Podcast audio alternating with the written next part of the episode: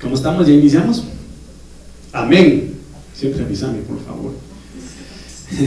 bueno, entonces vamos a, a iniciar, mis amados hermanos, con lo que el Señor me ha puesto en el corazón compartirles.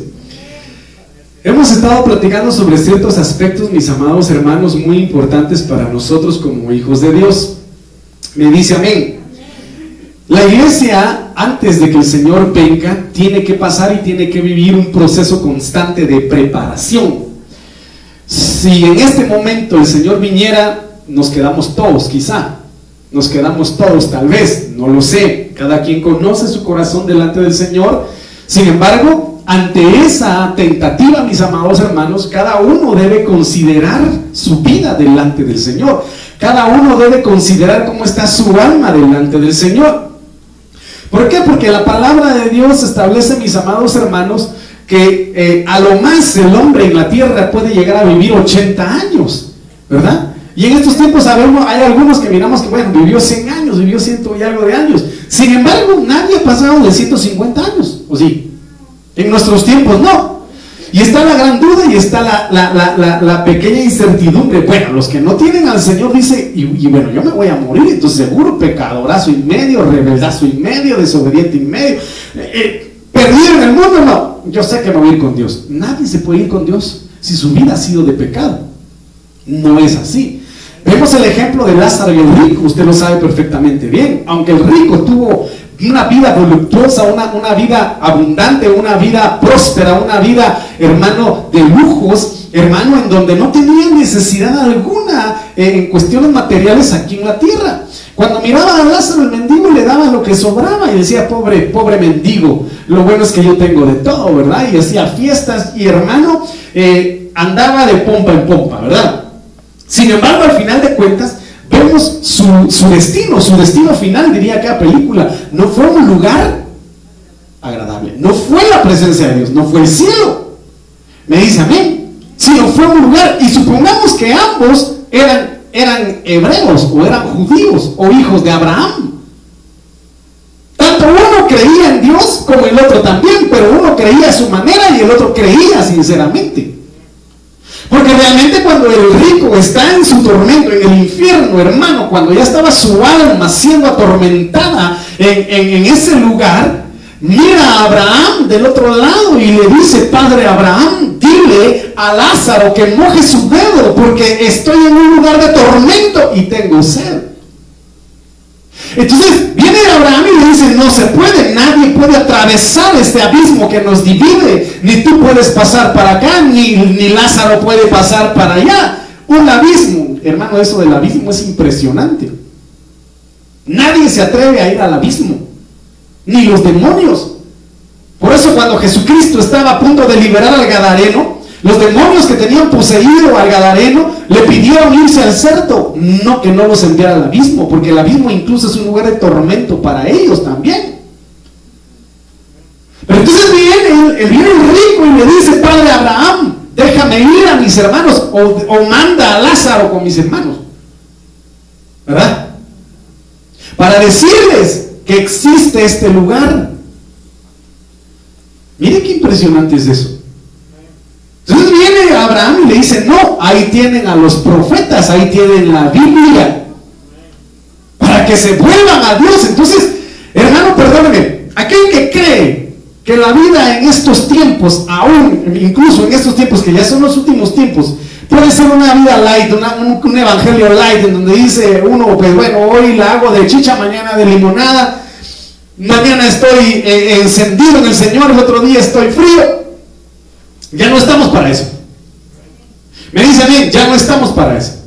Entonces yo quisiera hablarle de algo muy importante esta preciosa noche y que el Espíritu Santo nos ayude, mi amado amado. Yo quiero hablarle sobre esto. El huerto del amado. Mire qué maravillosa imagen la que, la que, la que, la que tengo yo ahí. ¿Quién, ¿A quién mira usted ahí? ¿No mucho se ve? Ah, póngase lentes con más grabación. Ah, esa mentira se es el Señor Jesucristo en la película de la pasión de Cristo, donde Él está clamando al Señor misericordia. Pero mire, está, ¿en dónde está ahí? En el monte de dónde? En el Getsemaní. Pero ahí usted logra ver a un Jesucristo rendido. Me dice amén. A un hijo de Dios clamando, pero ejecutando el plan del Señor. Entonces yo quisiera hablarles sobre el huerto del amado. ¿Cuántos quisieran que el Señor entrara a su corazón? Porque el corazón se tipifica o, está constituido como huerto, como viña, como jardín, como tierra para sembrar. ¿Cuántos quieren que el, amado entre a su huerto? En el nombre de Jesús. Mire pues. Mire lo que dice Nosotros, para que el, el Señor venga y habite en nuestro corazón, no lo podemos lograr con las fuerzas humanas, no lo podemos lograr con medios humanos. No podemos. Por lo tanto, necesitamos a ese Espíritu que viene de Dios, al Espíritu Santo, para que nos enseñe a vivir conforme a la voluntad de Dios y el Señor que está tocando a la puerta entre a nuestro corazón, Él habita en nuestro corazón y nosotros en Él. Entonces, mire, ¿qué es lo que tenemos que pedirle al Señor? Despierta viento del norte y ven, viento del sur, hacer que mi huerto exhale fragancia que se esparzan sus aromas. Y entonces, como consecuencia de este mover espiritual, entre mi amado a su huerto y coma sus mejores frutos. Recuérdense ustedes que en el libro de Génesis capítulo 1 la palabra de Dios dice que el Espíritu de Dios aleteaba sobre la faz del abismo. Y la tierra estaba desordenada y vacía. Desordenada y vacía. Me dice amén. Por lo tanto, cuando el Espíritu Santo está aleteando sobre la faz de la tierra, no puede mezclarse, el Espíritu Santo no puede habitar en la vida de alguien que está en desorden. Eso usted y yo lo hemos platicado, lo sabemos. Por lo tanto, aquel que anhele que el Espíritu de Dios, que el amado entre a su huerto, a este corazón a tomar y a comer de sus mejores frutos. Primero tiene que pedirle al Señor que a través de su espíritu sople para empezar a ordenar nuestra vida a través de su palabra. Cuando el Espíritu Santo aleteaba sobre las aguas, no podía mezclarse con el desorden. Pero viene el Señor y empieza con el orden de su palabra, mis amados hermanos, a establecer parámetros, a establecer límites, enmarcar un orden en la tierra, separando la luz de las tinieblas. Me dice amén. Separando las aguas de la tierra. Creando. Entonces ya cuando el Señor ordena el corazón de una persona, con su palabra, con la palabra profética más segura, viene el Espíritu Santo y empieza a soplar. Viene el Espíritu Santo y empieza a adornar. Viene el Espíritu Santo y empieza a crear frutos. Empieza a germinar esa semilla y empieza, amado hermano, a ser atractivo ese huerto para el Señor. Pero aquel que no le pide al Señor que lo llene de su Espíritu, no va a tener frutos del Espíritu, va a tener frutos de la carne. Y ese corazón no creo que sea deseable para el Señor. Me dice amén. Por lo tanto, le digo, mi amado hermano, aquella esposa que es mencionada en el libro de Apocalipsis y dice, y a su esposa se le ha concedido que se vista de uno fino, ha dejado que los vientos proféticos, que el viento profético del Espíritu Santo sople sobre su corazón y llegó a la dimensión de madurez, de producir frutos maduros, porque está preparada para el amado, para que el amado gobierne su vida. Me dice amén. Entonces aquí vemos que el viento del norte, viento del sur, tienen que soplar. O sea, estoy hablando espiritualmente. Me dice amén. Que el Espíritu Santo sople. ¿Para qué? Para que de nosotros salga esa fragancia agradable al Señor. Yo no sé cuántos, a cuántos les gusta el, olor de las plantas, mis amados, en algunos casos. Eh, les gustan el, olor de las rosas, a otros no les gusta. Pero fíjense que no sé en qué, en qué época es donde esa planta que se llama huele noche hermano, exhala su olor. Qué rico huele, hermano. más si es una, una noche de lluvia, una noche fresca, se siente sabroso el olor, hermano. Sabroso. Ese tipo de cosas son las que el Señor. Me dan ganas de matar esa palomilla, pero me aguanto. Esas son las cosas que el Señor quiere oler en nuestro corazón. Y yo siempre he preguntado, mi amado hermano, cada vez que venimos a la iglesia, ¿A qué huele nuestro corazón? ¿A qué huele nuestro ser? ¿A qué huele nuestra alma? ¿Huele a ira? ¿Huele a enojo? ¿Huele a rencor? ¿Huele a resentimiento? ¿Huele a amargura? ¿A qué huele? ¿Qué aroma le estamos presentando al Señor cuando, nos, cuando venimos aquí a su, a su casa? Y el Señor está atento. ¿Por qué? Porque Él está esperando a que nosotros lo invitemos, descienda y coma de los frutos de nuestro corazón. Entonces, mire, pues esto es maravilloso. la influencia del Espíritu Santo es fundamental para que el amado entre a, su huerto, a nuestro corazón. Mire, mire, mire otro ejemplo precioso. Entonces, Ezequiel 37, 9 dice, entonces él me dijo, hablando el Señor Ezequiel, profetiza al Espíritu. Profetiza, hijo de hombre, y diga al Espíritu, así dice el Señor, vende los cuatro vientos, vientos, oh Espíritu, y sopla sobre estos muertos y vivirán. ¿A qué espíritu se refiere aquí el libro de Ezequiel? Ah, entonces dice, profetiza al espíritu de vida. Profetiza, declara, decreta, confiesa, desata al espíritu de vida, hijo de hombre. Y diga al espíritu de vida, así dice el Señor, vende los cuatro vientos. Yo no sé si usted puede levantar sus manos y decir espíritu de vida.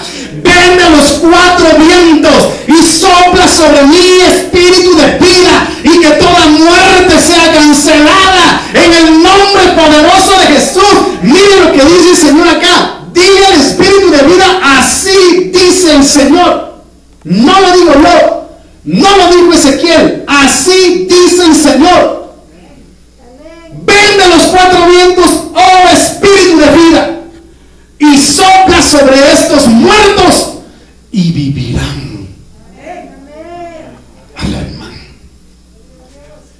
El amado anhela gobernar en este corazón, entrar a este huerto. Y profeticé como Él me había ordenado. El Espíritu entró en ellos y vivieron y se pusieron en pie un enorme e inmenso ejército. ¿Qué provocó? El viento del norte y el viento del sur en el libro de Cantar de los Cantares, que la fragancia de ese huerto exhalara y que los frutos el amado los tomara. Pero en este capítulo de Ezequiel este viento profético desata vida. Desata vida y en el nombre de Jesús, mi hermano. Que este espíritu de vida en el nombre de Jesús sople sobre tu corazón, sobre tu alma, sobre tu vida. Y si en determinado momento en la muerte, en cualquiera de sus influencias y sus injerencias, amado hermano, ha afectado tu vida, sea cancelada en el nombre de Jesús toda muerte espiritual, toda muerte física provocada por enfermedades en el nombre poderoso de Cristo Jesús. Entonces, mire mi amado hermano, le vuelvo a reiterar, para que el Señor venga, tenemos que nosotros decir al Espíritu Santo, sopla sobre mí, sopla sobre mí, sopla vida, sopla vida, en el nombre de Jesús, sopla vida que el Señor sople vida, amado hermano, sobre tus sueños, sobre tus anhelos. Que sople vida en la fe que quizá ha menguado en tu corazón, el amor que quizá ha muerto en tu corazón y se ha marchitado. Que el Señor sople vida en ese gozo que tal vez has perdido, en esa alegría que el diablo te ha robado. Hermano, mire. Parece, Señor, que esto no es para esta iglesia. No, si es verdad. Despiértese. Mire, este día es, especial para nosotros, no para el mundo. Es especial para nosotros, no para el mundo. Yo he tratado de darme cuenta de algunas cuestiones que espiritualmente se han dado en el ambiente, mis amados hermanos. Y por eso es necesario pedirle al Señor que cualquier influencia del mundo sea cancelada en nosotros. Entonces, mire pues, ¿Cuántos vienen aquí a recibir del Señor? Reciba vida. Reciba vida, reciba vida, reciba vida. Le ministro vida en el nombre de Jesús, hermano, le ministro vida. Mientras muchos están adorando a la muerte y que el Señor la reprenda en el nombre de Jesús, hoy le ministro vida, la vida que Cristo desató en la cruz del Calvario. Le ministro vida, le ministro vida, le ministro vida en el nombre poderoso de Cristo Jesús, hermano. Entonces, mire pues, Cantares 5.1. Mire, mire lo que dice aquí. Mire, pues le voy a regresar aquí la, la, la ¿cómo se llama? Presentación de esta, de esta, de esta diapositiva. Entre mi amado. Aquí está la novia invitando al amado. Entre mi amado. Y aquí vemos que el amado dice, he entrado a mi, a mi huerto. ¿Se da cuenta? Anteriormente dice, anteriormente dice que entre mi amado. Te invito, amado mío. Toma de, los mejores frutos de, mi corazón, de mi huerto. Y aquí en 5 dice, he entrado a mi huerto. Mire qué precioso es esto. He entrado a mi huerto. Hermana mía, esposa mía. Por eso la Biblia no aprueba el noviazgo. De una vez se lo digo. La Biblia no aprueba el noviazgo. La Biblia únicamente aprueba el compromiso y matrimonio. ¿Por qué? Porque en el noviazgo de repente juegan a manitas calientes. Hermano, se coció el pastel, se lo comen, se acabó y si te conocí ni te conozco, ¿verdad? O si te vi te conozco es la cosa, ¿verdad? No, ni me acuerdo. Como diría Chasvidito, pero la idea es esa. Entonces, la Biblia por eso no aprueba el noviazgo. Porque durante el noviazgo las muchachas o las mujeres son lastimadas, son heridas, son trastocadas en su alma y en su cuerpo. Y ya llegan al matrimonio, amado hermano, con ciertas afecciones en su alma. Entonces, viene aquí el Señor, es un paréntesis, ¿verdad? He entrado a mi huerto, he entrado a mi huerto, hermana mía, esposa mía. Entonces, ¿qué es lo que toma? ¿Qué es lo que quiere tomar de los frutos el amado? He recogido mi mirra con mi bálsamo. He comido mi panal y mi miel. He bebido mi vino y mi leche. Con miel, amigos. Bebed y embriagados, oh amados. Amén. Recuerde usted que dentro de las bodas del Cordero están los invitados. Están los amigos, están los siervos, están las doncellas, están las concubinas. Pero una es la reina. Y están los amigos del novio. Me dice amén. Eso es maravilloso. Entonces aquí mira lo que dice el Señor. Mirra, bálsamo, miel, vino y leche. ¿Cuántos, cuántos son? Cinco. Cinco aspectos ministeriales que el Señor anhela tomar del huerto llamado corazón de la iglesia. Pero en algunas circunstancias, esto, en todos, en todos los casos, esto es hermoso, hermano. Porque mire lo que dice acá. Mira, 4753, mor significa mirra que destila en gotas y también es amargo. De su origen en el hebreo 48-43, marar significa gotear, hacer amargo, afligir amargamente, amargar, amargo, amargura y enfurecer. Mire qué tremendo es esto. ¿Por qué el Señor espera que dentro de su huerto o dentro del corazón de la iglesia exista la mirra. La mirra en los antiguos tiempos allá en Medio Oriente era utilizada para diferentes cosas, para cuestiones medicinales, pero también para preservar a los muertos, para embalsamar a los muertos, prepararlos para la sepultura. Me dice amén. Entonces, ¿por qué el Señor anhela que haya y que exista mirra en la vida de un cristiano, en el corazón de un cristiano. Mire pues. Oseas 2.14. Por tanto, he aquí la seduciré. Mire qué tremenda seducción esta. ¿A dónde seduce el amado a su amada? El Señor a la iglesia, el Señor a su pueblo. La llevaré al desierto y le hablaré al corazón. Por ejemplo, a ver, Yailin, cuando se te presente tu, príncipe azul. Amén, sí, pues. Lo recibo, Señor. No te urge, pero tienes que recibirlo. Pero que te diga, mire mi amor, mire mi vida. Me la quiero llevar a vivir al desierto de Arizona. Donde solo chiribiscos hay, ¿verdad?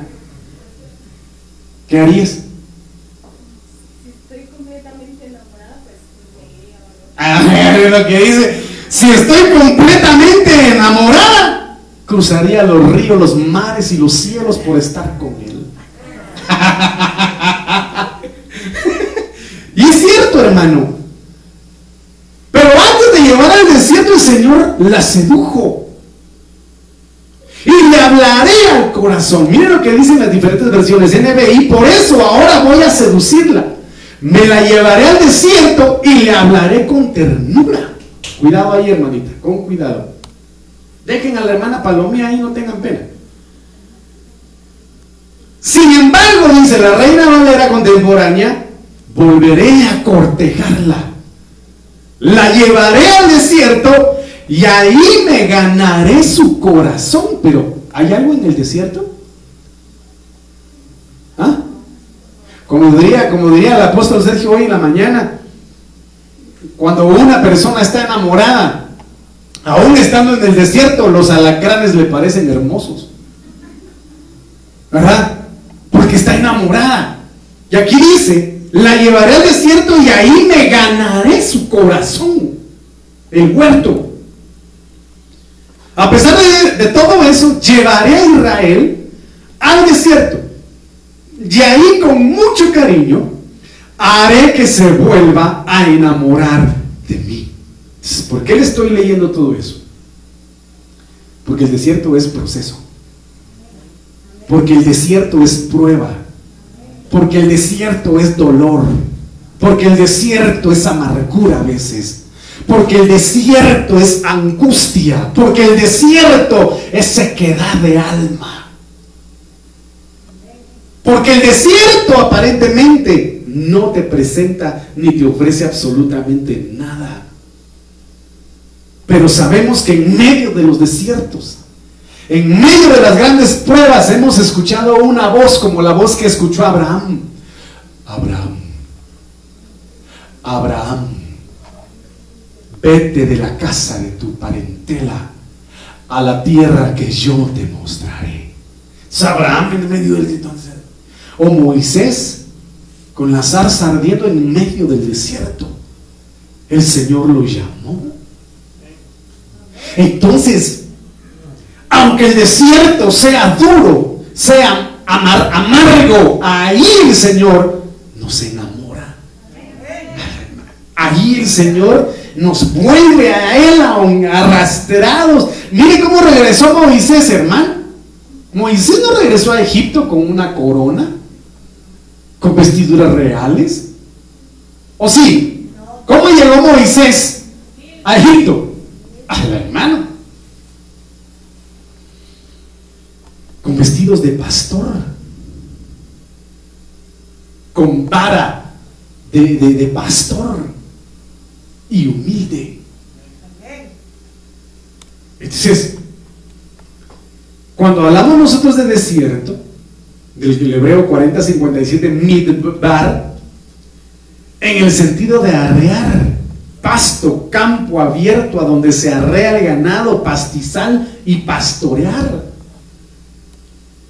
Y e Isaías 35:6 dice, el cojo entonces saltará como un ciervo, y la lengua del mudo gritará de júbilo. Porque aguas que dice ahí brotarán en el desierto y arroyos en el Arabá. ¿Qué quiere decir esto? De que si en medio del desierto nosotros buscamos al Señor, nosotros escuchamos esa voz que nos seduce y que nos llama con ternura, El Señor a través de su palabra va a hacer que de nuestro interior fluyan esos arroyos de vida. Y podamos nosotros mantenernos enamorados del Señor independientemente de qué estemos viviendo. Yo personalmente le digo, mis amados hermanos, que sí sé decirle, amado hermano, que cuando una persona está en el momento álgide de su, de su prueba, álgidez, ¿verdad? Álgidez. ¿Álgide? No. En lo más profundo de su prueba, para no confundirnos. Es cuando el Señor más le habla. Es cuando el Señor más lo llena. Juan, el apóstol, isla de Patmos, recibiendo el Apocalipsis. Daniel cautivo en Babilonia, recibiendo la revelación del Apocalipsis también. José en medio de su prueba, gobernador de Egipto. Moisés, libertador. Job le fue restituido siete veces más. Me dice amén. Podemos dar un sinfín de ejemplos. Pero en este caso el Señor lo que quiere es que nosotros en medio de ese desierto nos dejemos pastorear por Él. Nos dejemos arrear por Él.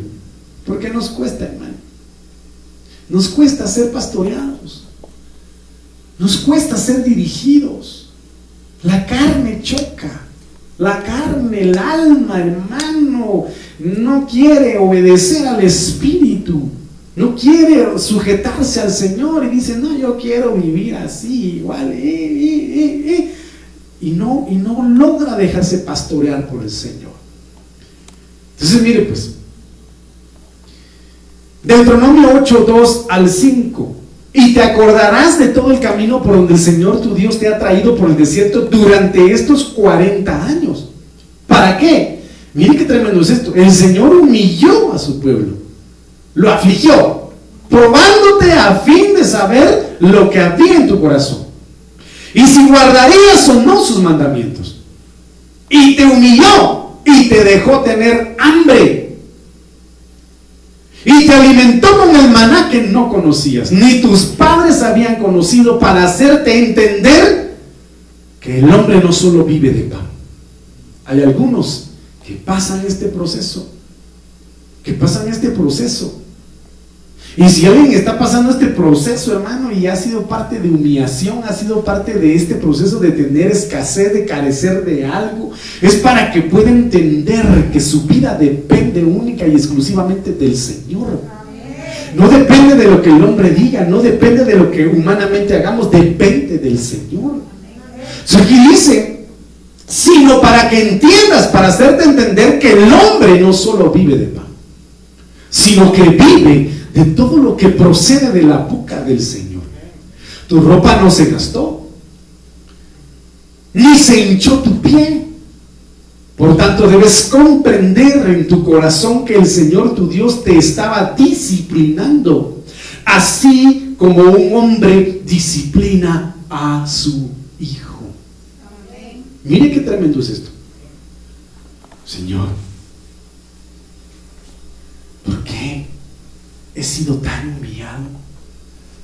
¿Por qué he pasado tanta escasez en mi vida? ¿Por qué estoy padeciendo de esto? Quizá el desierto te ha desgastado. Quizá el desierto ha hecho que se te hinchen tus pies porque no has confiado en el Señor. Pero el Señor permitió todo esto. ¿Para qué? Para que entendamos que, debemos depender única exclusivamente de Él. Entonces, mire pues, le hablo de eso porque la mirra significa proceso, preparación. Génesis 37, 25. Entonces se sentaron a comer.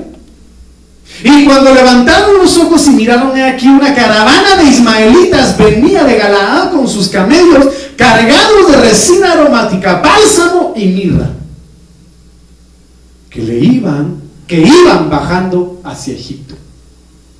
¿De qué momento estamos hablando ahí? Del momento en que los hermanos toman a José, lo meten a un pozo del desierto y lo venden a los ismaelitas. por 20 monedas de plata. ¿Está conmigo? No se me distraiga. Por 20 monedas de plata. Impresionantemente, los dentro de... Porque es que la Biblia es tan específica en mostrar y decir llevaban esto, esto y esto. Para que entendamos de que a José proféticamente le estaban marcando un proceso de sufrimiento. Un proceso de sufrimiento que iba a ser duro. Usted no crea, mis amados hermanos, de que José no tenía resentimiento ni amargura en su corazón en contra de sus hermanos. Usted no crea que José en determinado momento no pensó el día que yo salga de este cautiverio voy a regresar a casa y me voy a vengar de mis hermanos. ¿Usted no cree que José no pasó por ese proceso, amado hermano, de odio en contra de sus hermanos? Desesperado en el pozo gritaba que lo sacaran.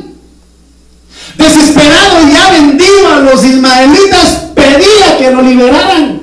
Porque él no era ningún esclavo, él era libre y lo hicieron esclavo. Entonces dentro de todos los frutos, dentro de todas las, las cuestiones que llevaban los ismaelitas, resalta la Biblia resina aromática, bálsamo y mirra. Esto es impresionante. Porque la resina aromática era su obediencia delante del Señor, agradable, aroma agradable, y por eso Dios lo prosperaba siempre en todo lo que hacía. Y el bálsamo significa que el Señor siempre iba a estar sanando de manera constante su corazón. A pesar de que la mirra del sufrimiento estuviera todos los días de su vida. Hasta que el Señor lo restaurara plenamente. Entonces, a, mí, a mí me impresiona esto. ¿Cómo es que se le profetiza a través de este versículo a José? Vas a sufrir, pero te voy a sanar y tu obediencia va a ser grata hacia mí. Entonces, mire, vamos, capítulos más adelante. Génesis 50, 20, 21. Vosotros pensáis hacerme mal. El diablo quizá piensa que te está haciendo daño. El enemigo tal vez piensa que te está destruyendo, que te está derribando, que te está pisoteando. Ellos pensaron, como el diablo pensó tomando la mente de sus hermanos.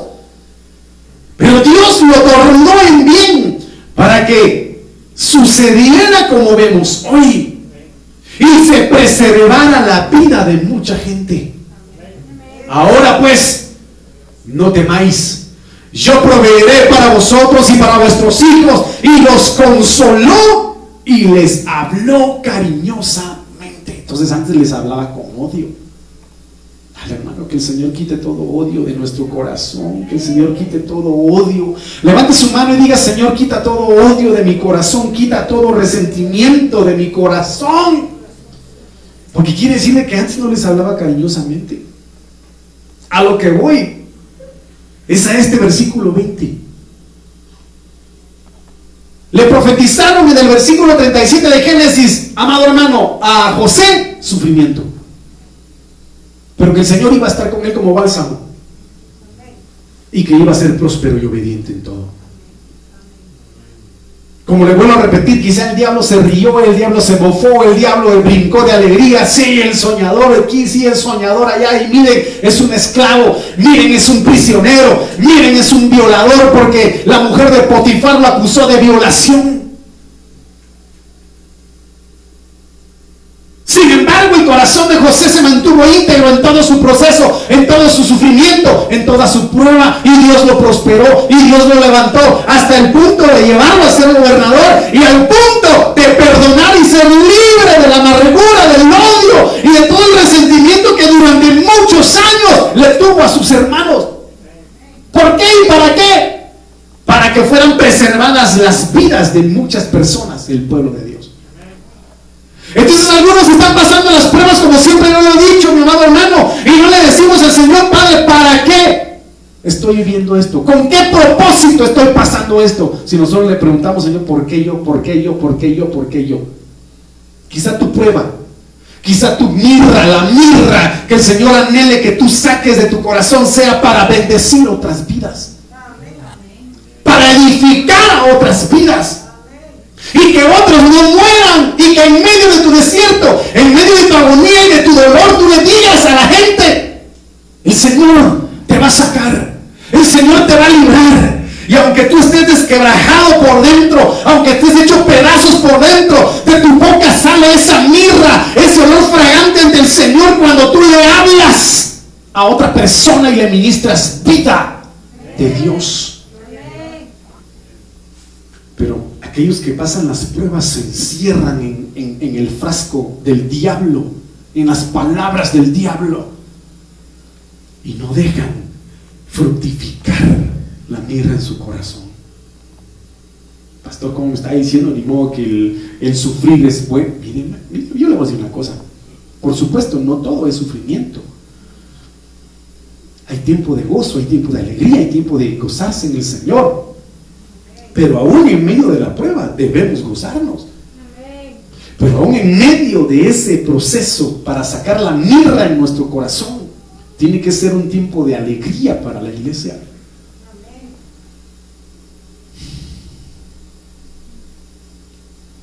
¿Usted no cree que en la persecución de la iglesia en los primeros días no eran perseguidos? A ver, pregúntale a la que tenía a su lado, ¿usted no cree que la iglesia en los primeros días no era perseguida? A ver, diga conmigo, ¿era perseguida, sí o no? ¿Pero qué pasaba con ellos? Más se multiplicaban, más celebraban cultos, más se unían para orar, más se unían en amor fraterno. Va, despierta que tiene a su lado. Dígale, despierta tú que duermes. Ah, la mire, a mí me fascina esto de, de José, hermano. Entonces, miren lo que dice acá. Mire, mire, hermano. Éxodo 30, 23, 29. Toma también de las especies más finas. Mirra fluida. 500 ciclos de canela aromática. La mitad 200 50 y de, y de caña aromática 250, de casia 500 ciclos conforme al ciclo del santuario y un hin de aceite de oliva. ¿Y qué va a ser? ¿Y qué va a ser? Eh, eh, eh, ¿Qué orden tienen de, para con todos estos elementos? Y harás de ello el aceite de la santa unción. ¿Qué contiene la santa, el aceite de la santa unción? Mirra. ¿Ah? ¿Qué tiene el aceite de la santa unción? Mirra.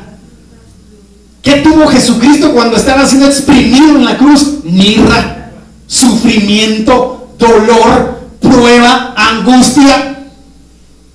Pero a causa y por causa de ese sacrificio estamos hoy salvos delante del Señor. Dios mire, hará de ello el aceite de la santa unción. Mezcla de perfume, obra de perfumador. ¿Quién es ese perfumador? El Espíritu Santo en nosotros. Será aceite de la santa unción y con él ungirás. Con él ungirás la tienda de reunión y el arca del testimonio, la mesa y todos sus utensilios, el candelabro. ¿Qué quiere decir eso? Nosotros somos utensilios en las manos del Señor. Somos vasos eh, eh, de honra en sus. ¿Cuántos dicen amén? ¿Cuántos, ¿Cuántos dicen soy un vaso de honra en manos del Señor? Tienes que estar ungido con el aceite de la santa unción. Y el aceite de la santa unción tiene mirra.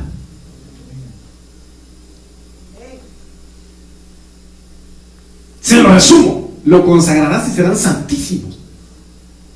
La mirra, la prueba, el desierto te santifica, te purifica, te limpia para los que se dejan. Pero para los que no se dejan, va a seguir la, la situación. Como diría alguno, pero pastor, ¿por qué es que a nosotros a cada rato nos pasa esto? Que la gente nos traiciona, que la gente nos hace tanto daño, que la gente... Bueno, es porque quizá tu orgullo no ha sido doblegado. Es porque quizá el Señor está puliendo tu carácter a manera de que en ti surja ese fruto de perdón. Porque te cuesta perdonar. Porque eres muy resentida, porque eres, eres guardas odio en tu corazón. Es porque el Señor permite estas cosas en tu hasta que realmente tu corazón sea sano y sea libre del resentimiento, del odio y de la amargura, aunque te hagan lo que te hagan, vas a tener paz. Y vas a bendecir y no vas a odiar. Entonces aquel que no quiera entregarle su vida al Señor, su carácter va a seguir siendo probado una y otra vez en lo mismo hasta que el Señor realmente, hermano, pueda propiciar un cambio en esa vida. No sé si me entiende. ¿Para qué? Para que el, fluir del Espíritu Santo, del aceite, de la santa unción, fluya en nosotros en santidad. De lo contrario, fácilmente nos volvemos atrás. Mire qué precioso es esto, Esther 2.12. Y cuando le tocaba a cada joven venir al rey Azuero, al cumplirse sus 12 meses, número de gobierno, la iglesia, la novia, la que espera al Señor, tiene que reconocer gobierno sobre su vida. Si ves pastor que vaya a mandar a quien quiera, menos a mí. No vino el hermano Sergio, ¿qué le pasa a ella de verdad que no vino? Bueno, si nos está viendo hermano Sergio, Dios lo bendiga. Pero la iglesia debe reconocer el gobierno. Debe reconocer el gobierno. De lo contrario, tiene la influencia de un espíritu luzbeliano sobre su corazón. Porque el que, el que, fue rebelde en el cielo fue él, Luzbel, se rebeló. Es Dios que mande a, a otro menos a mí. Mire qué tremendo es esto. Se rebeló, pero cuando le tocaba a cada joven venir al rey Azuero al cumplirse sus 12 meses, según las ordenanzas para las mujeres, pues los días de su embellecimiento, los días de su preparación se cumplían así. Seis meses con óleo de mirra. Como le comento, el óleo de mirra se utilizaba para preservar la piel. Sufrimiento.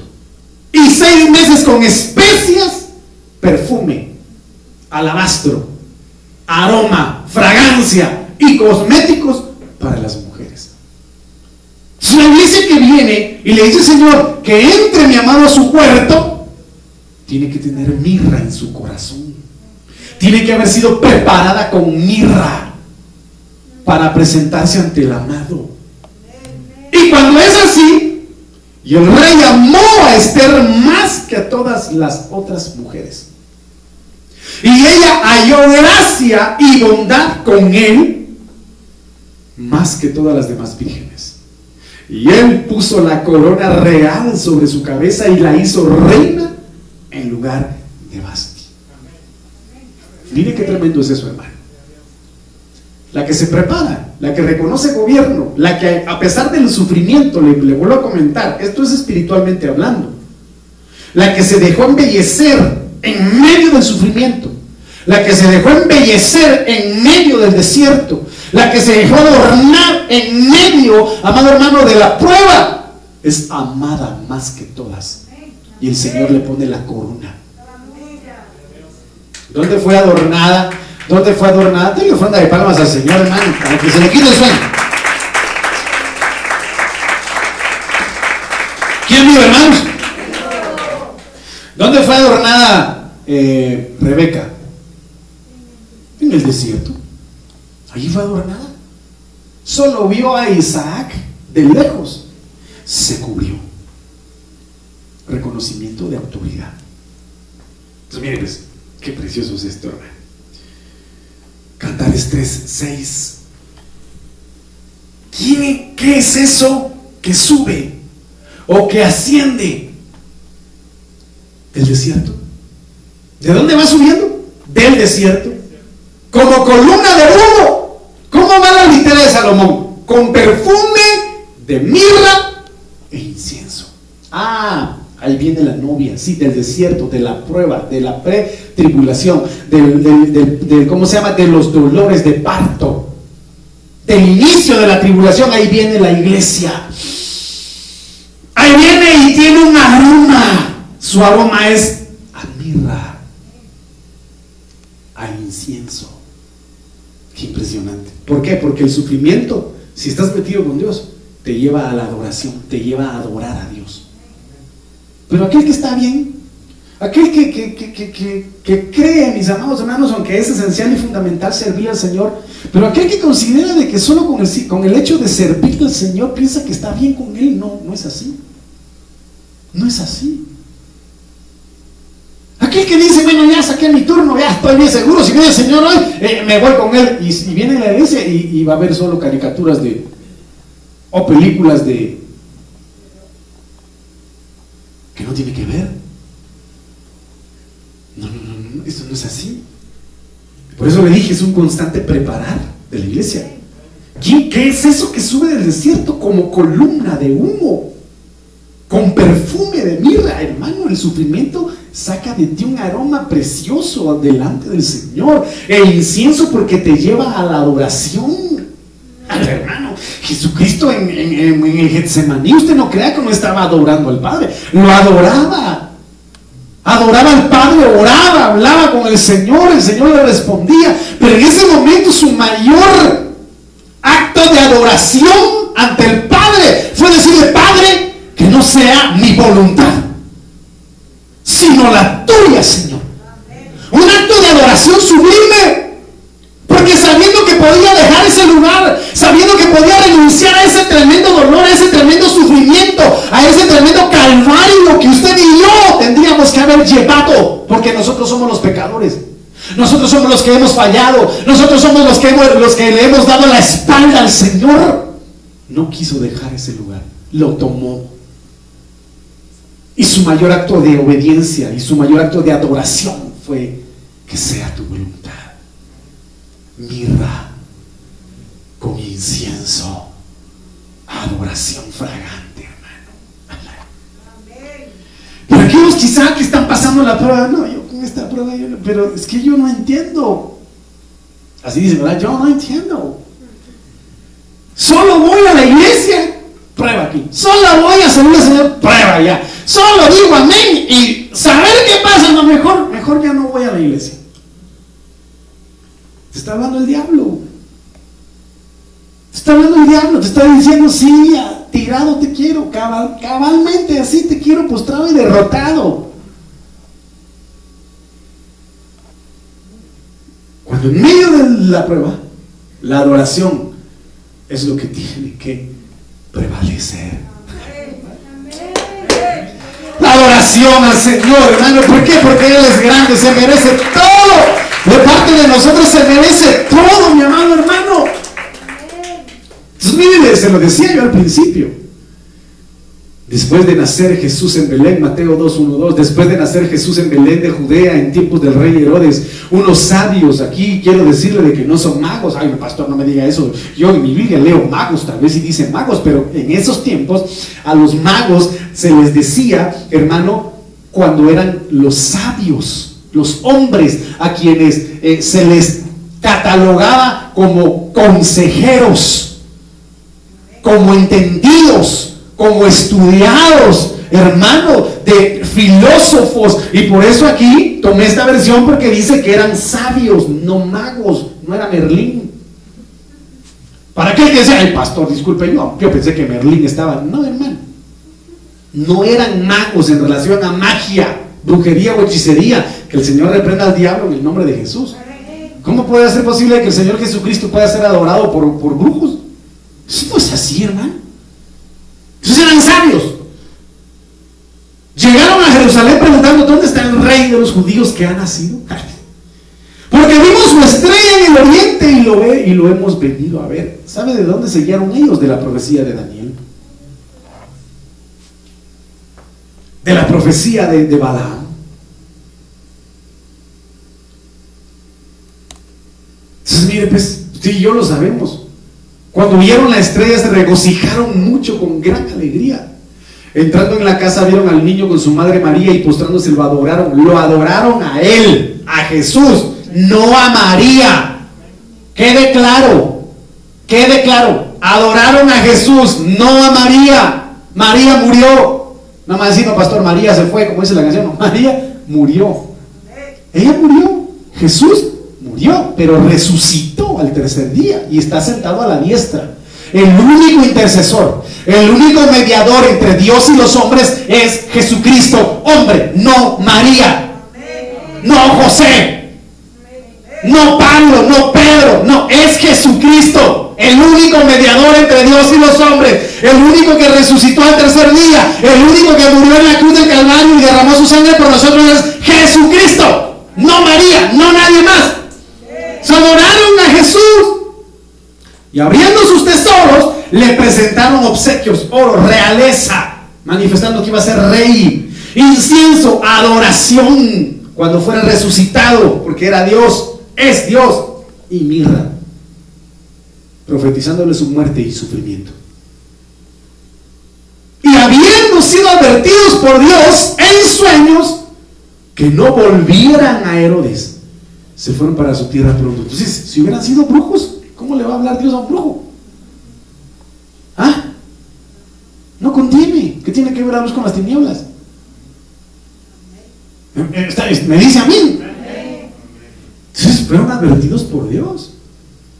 A lo que voy es que también, así como a José, los ismaelitas que llevaran dentro de sus enseres o dentro de toda la mercancía, llevaban mirra. A Jesucristo le profetizaron a través de esta mirra su muerte y su sufrimiento. Es precisamente por cuanto Cristo es la cabeza y la iglesia el cuerpo, la iglesia tiene que fructificar mirra tiene que tener mirra dentro de su huerto, porque el sufrimiento te hace un adorador. El sufrimiento muchas veces dice, ya no aguanto, Señor, yo ya entendí. Y uno empieza a obedecer como, como alguien me preguntó y me dijo, ¿por qué yo no entendí desde joven el poder de la obediencia? ¿Por qué hasta ahorita lo estoy entendiendo? Me preguntó yo le digo, lo que pasa es que cuando uno es joven, uno es impetuoso, uno es emotivo, uno es carnal, uno cree poderlo todo y lo que menos existe es sabiduría y sensatez para tomar decisiones. Pero ya cuando uno ha pasado el proceso, uno ha pasado el sufrimiento ya logra uno entender que la obediencia es importante delante de pero mientras tanto desobedecemos aquí, desobedecemos allá y consecuencia aquí, consecuencia allá, etc. Entonces, termino con esto. El día martes continuamos con bálsamo. Yo le invito el día martes para que, si quiere venir, venga hermano, vienen los hermanos. Y si el día miércoles en nuestro servicio presencial. Mire lo que dice acá, Miqueas 7:8. No te alegres de mí, enemiga mía. Aunque caiga, me levantaré. Aunque more en tinieblas, el Señor es mi luz. Una ofrenda de palmas al Señor, hermano. Porque aquí la iglesia, aquí la iglesia tiene firme su convicción. En la cual, aunque haya pasado la prueba y el enemigo la haya querido hacer caer, hermano, se levanta. Y aunque esté en medio de oscuridad y aunque estemos en un tiempo de tinieblas inmensas, el Señor es nuestra luz. Como lo dice David en el Salmo 27, ¿verdad? El Señor es mi luz y mi salvación. ¿De quién temeré? ¿Ah? El Señor es la fortaleza de mi vida. ¿De qué he de atemorizarme? Aunque mis enemigos se levanten contra mí, aunque un ejército acampe alrededor de mí, no temeré. Estaré confiado. La mirra es necesaria en el corazón de los hombres. Por mucho que sufras, por mucho que llores, el Señor te va a levantar. El Señor te va a iluminar, aunque creas que estés en un momento de gran tiniebla, el Señor va a alumbrar esas tinieblas. Y te va a levantar en el nombre de Jesús. Pero es tiempo que le digas al Señor que entre mi amado a su huerto y tome de sus mejores frutos y que el espíritu de vida sople sobre ti Que el espíritu de vida sople sobre ti, te levante, te vivifique, te restaure, te cambie, te renueve y logre fructificar en ti en el nombre poderoso de Jesús. Toda amargura es cancelada, todo pasado doloroso es cancelado, toda herida en tu alma y en tu corazón es cauterizada en el nombre de Jesús. Cualquiera y quien quiera que haya sido en el tiempo que hayas vivido y te haya hecho daño, que el Señor te sane, que el Señor te restaure y que te haga olvidar ese pasado profundo y, de tinieblas que viviste, mi hermano. Pero es necesario que el Espíritu de vida sople sobre ti. Santo Dios, aquí está el Señor, hermano, aquí está el Señor. Hermano, Recibe vida en el nombre de Jesús. Oh Santo Dios. Recibí vida. Esteban, recibí vida, hermano. Recibí vida en el nombre de Jesús. Yo te bendigo en el nombre de Jesús. Bendigo tu corazón, varón. Bendigo tu corazón en el nombre de Jesús. Bendigo tu caminar, bendigo tu mente. Y el Señor te ha traído con un propósito. No te ha traído por casualidad. Te ha traído con un propósito. Y yo en el nombre de Jesús Desato vida sobre ti. En el nombre de Jesús. Póngase de pie, mi hermano, en el nombre de Jesús. Póngase de pie en el nombre de Jesús.